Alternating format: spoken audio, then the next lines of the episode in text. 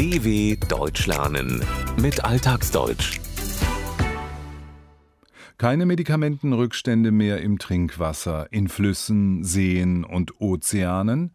Das muss keine unrealistische Vorstellung sein, wenn weltweit biologisch abbaubare Medikamente entwickelt und eingesetzt werden. Sauberes Wasser, das man aus Flüssen trinken kann, das war einmal und scheint der Vergangenheit anzugehören. Auch das Trinkwasser, das in Deutschland aus dem Wasserhahn kommt, ist zuvor in sogenannten Kläranlagen gereinigt worden. Diese Anlagen filtern Schmutz und feste Stoffe wie beispielsweise Toilettenpapier, Essensreste oder Exkremente zwar weitgehend aus dem Abwasser heraus, aber manche Stoffe nicht, wie beispielsweise die Überreste von Medikamenten. Denn wenn wir Medikamente schlucken, nimmt unser Körper nur einen Teil der Wirkstoffe auf, den Rest scheidet er unverdaut aus. Diese Reste werden in der Toilette runtergespült und landen im Abwasser. Nur die Hälfte kann gefiltert werden, die andere Hälfte bleibt zurück.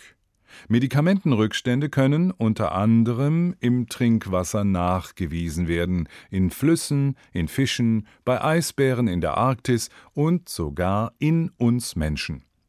Klaus Kümmerer, Chemiker an der Universität Lüneburg, hat diese Umweltbelastung untersucht und auch, ob diese allgegenwärtigen Spuren von Medikamenten unserer Gesundheit schaden. Wir wissen es eigentlich nicht genau. Einerseits ist es klar, es hat keine akuten Wirkungen. Ja, und es gibt ja auch ein beliebtes Bild der Risikoabschätzung, dass man sagt, Sie müssten 2000 Liter Wasser am Tag trinken, damit das eine Wirkung hat. Andererseits haben wir keine Vorstellung darüber, was es bedeutet, die gleiche Stoffmenge lebenslang aufzunehmen.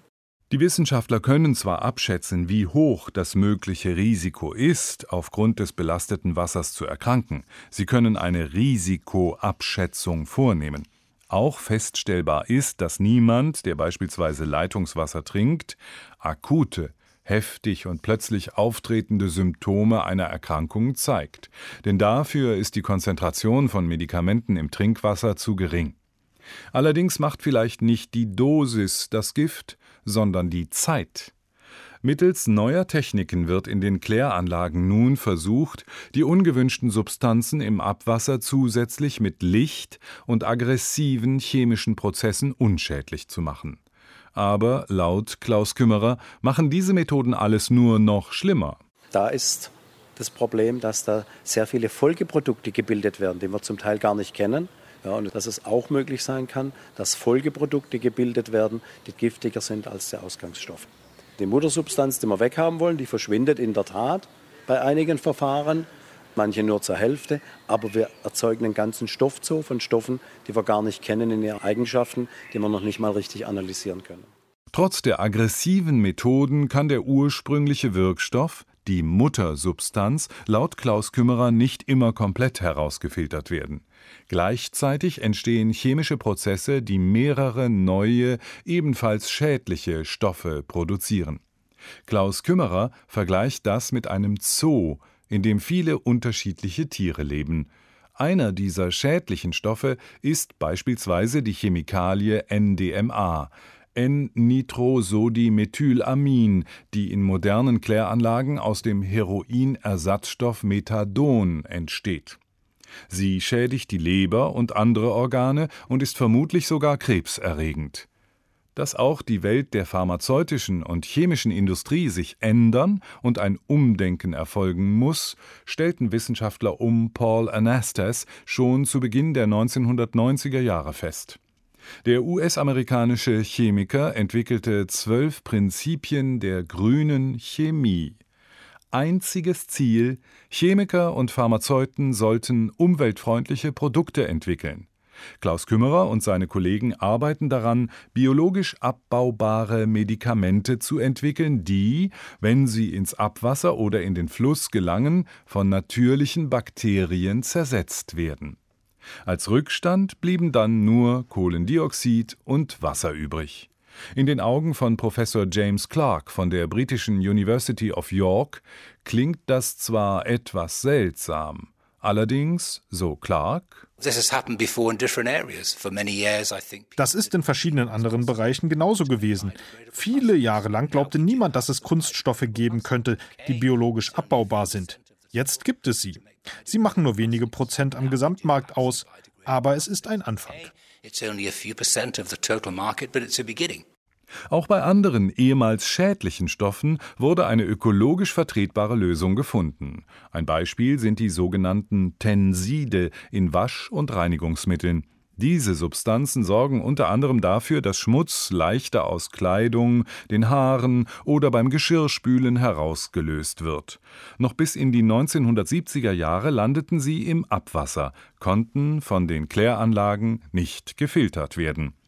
Bestimmte Chemikalien sollten sie dann unschädlich machen, führten aber letztendlich dazu, dass sich in Kläranlagen und Flüssen massiv Schaum auf dem Wasser bildete.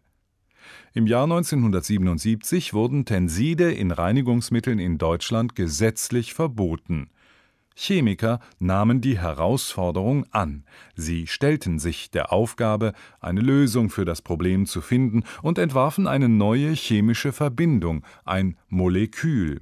Es sorgte dafür, dass Tenside nun biologisch abbaubar sind. James Clark meint, dass dies auch für Medikamente möglich ist.